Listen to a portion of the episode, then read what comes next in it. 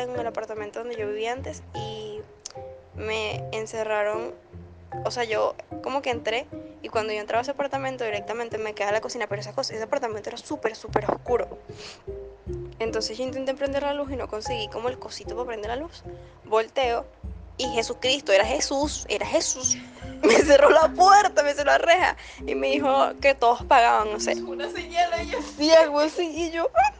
Y de repente cuando, o sea, veo así que si al fondo venía como una persona, o sea, solo le vi las piernas, pero le vi que, o sea, era negro porque tenía un, Tenía- tenía un, ¿cómo se llama? Un, un cigarro en la mano y me lo pegó en la mano. O sea, me lo iba a pegar, pues, y cuando me lo iba a pegar yo me desperté.